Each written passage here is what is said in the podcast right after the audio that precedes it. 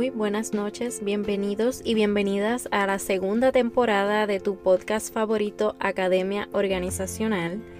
Para los que están llegando nuevos a, este podcast, yo soy Betsaide Bon Miranda Cordero, soy psicóloga industrial organizacional licenciada en Puerto Rico y en este espacio discutimos temas completamente organizacionales dirigidos a supervisores. En el episodio de hoy eh, vamos a hablar sobre la motivación versus el compromiso laboral y comenzamos con la motivación. ¿Qué es eso? La motivación se define como una cosa que anima a una persona, ser humano o individuo a actuar o a hacer algo. En el campo laboral, se busca que los empleados elijan un curso de acción y que dicho curso de acción lo lleve a cabo de cierta forma. Organizacionalmente se busca que el personal alcance y que inclusive exceda las metas de la empresa para la cual trabaja. Según el autor John Newstrom en su libro Comportamiento Humano en el Trabajo, la motivación del trabajo es una combinación compleja de fuerzas psicológicas dentro de cada persona. Y los empleados tienen un interés vital en tres elementos que componen la motivación. Número 1. Dirección y enfoque de la conducta. Esta se divide en dos factores. El primero es el factor positivo, como la confiabilidad, la creatividad, el sentido de ayuda y la oportunidad. Y el segundo factor, perdón, que es el negativo o el disfuncional, que vendrían siendo los retrasos, el ausentismo, el retiro y el bajo desempeño. El segundo factor es el nivel de esfuerzo aportado. Este elemento se compone del trabajo orientado a la excelencia, o por el contrario, el trabajo mínimo necesario para cumplir con una tarea asignada. Y el tercer factor, que sería la persistencia en la conducta, que no es otra cosa que mantener el esfuerzo repetidas veces o por el contrario, abandonar dicho esfuerzo.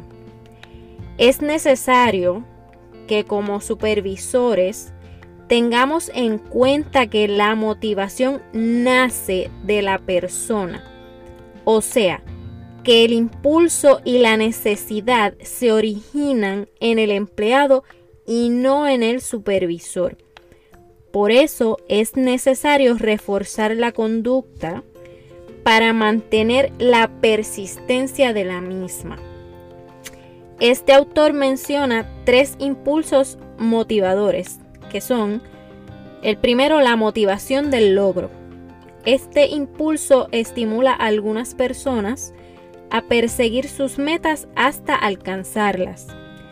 La persona desea alcanzar los objetivos que tenga con el propósito de ascender y siente poco interés por las recompensas que conllevan ese logro.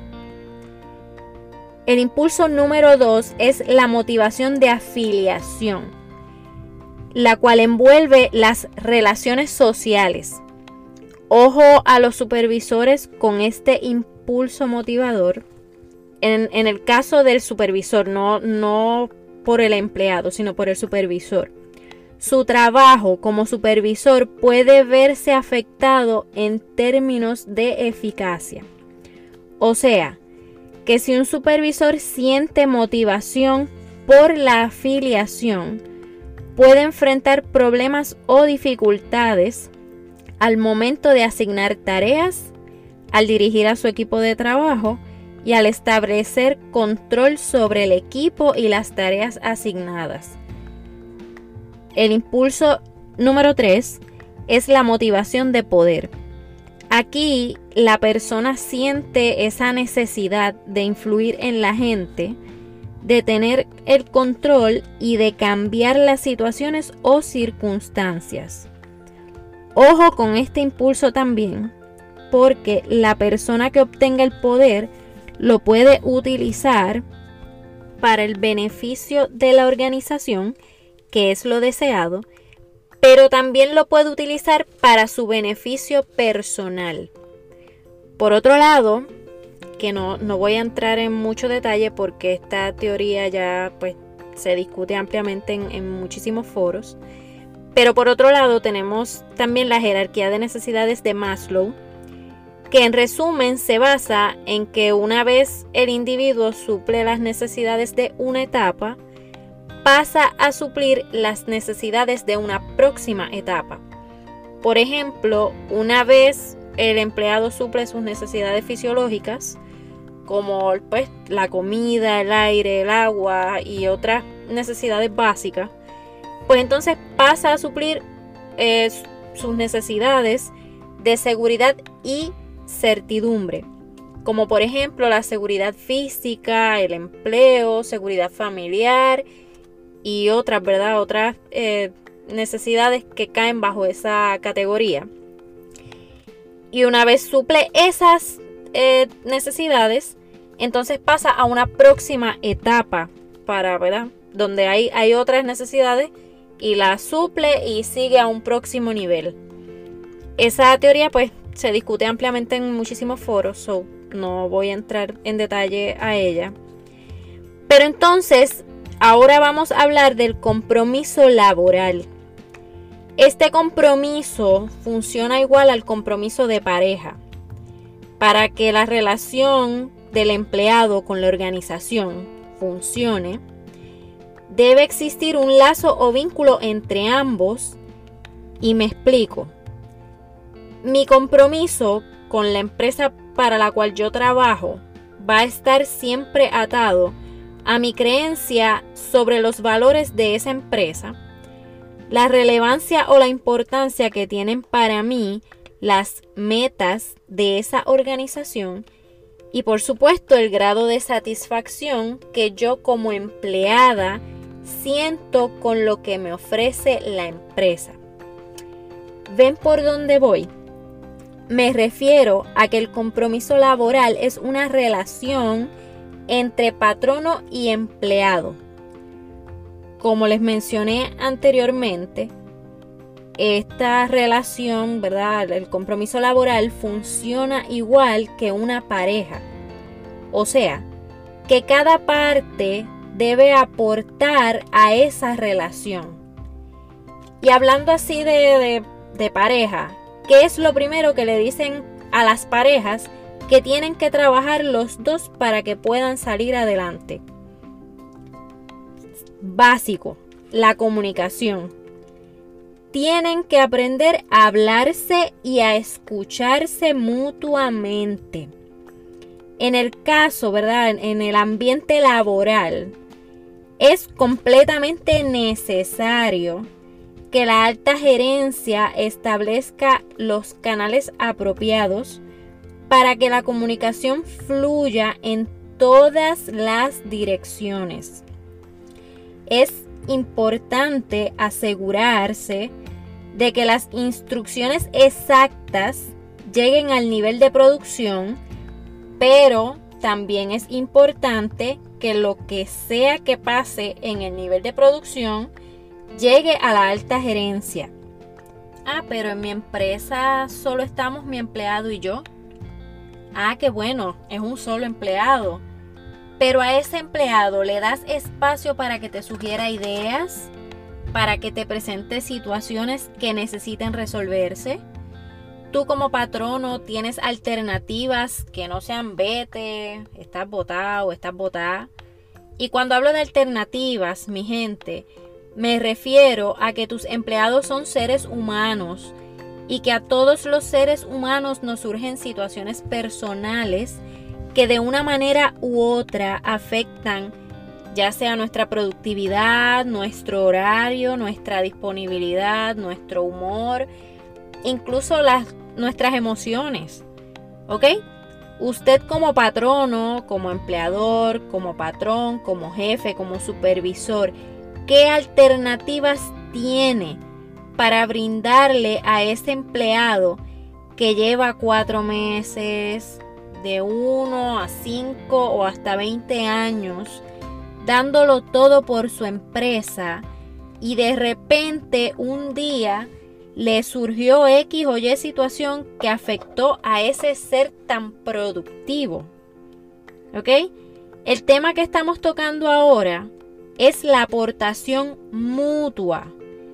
Ya nos comunicamos y acordamos que de ahora en adelante, pues estos van a ser los canales que vamos a seguir para escucharnos de parte y parte. ¿Ok? Ahora vamos a acordar qué vamos a dar cada uno. ¿Qué vamos a aportar a esta relación?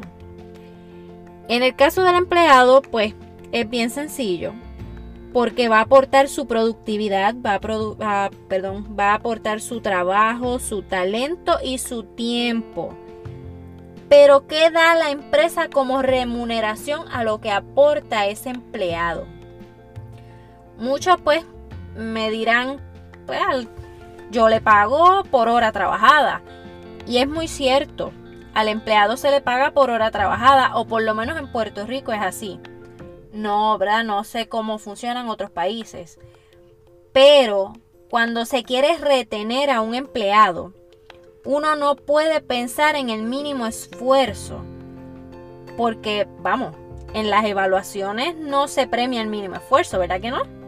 Se premia la iniciativa, la superación de expectativas, se premia el hacer más con menos, se premian las ideas que llevan o que generan los resultados deseados y más allá.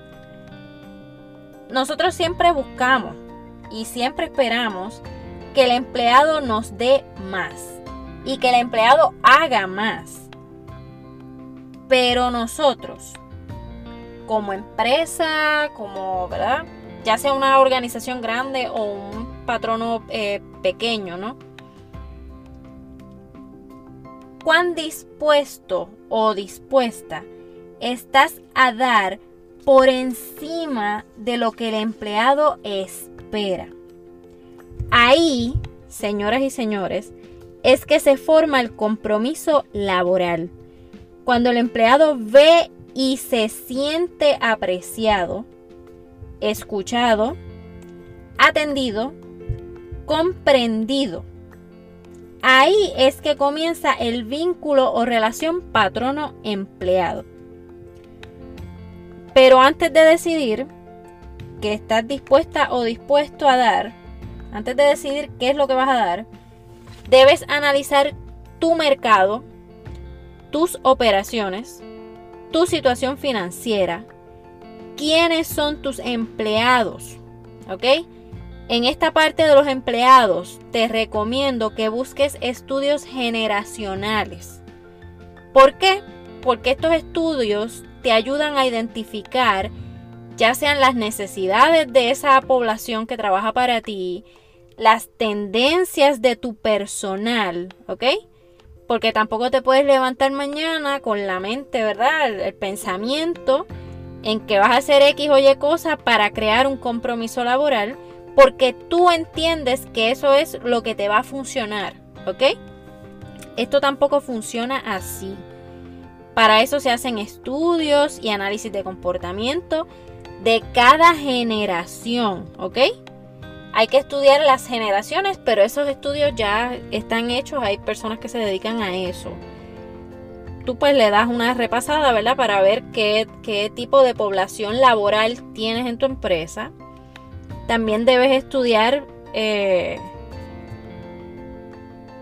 la empresa como tal, las operaciones, su, funcionamiento y por supuesto las tendencias en el mercado, ¿ok? Para ver qué es lo que se adapta a tu empresa, a tu organización y a tus empleados.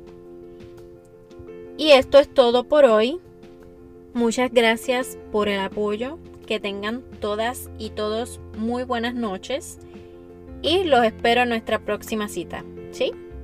Cuídense. Bye.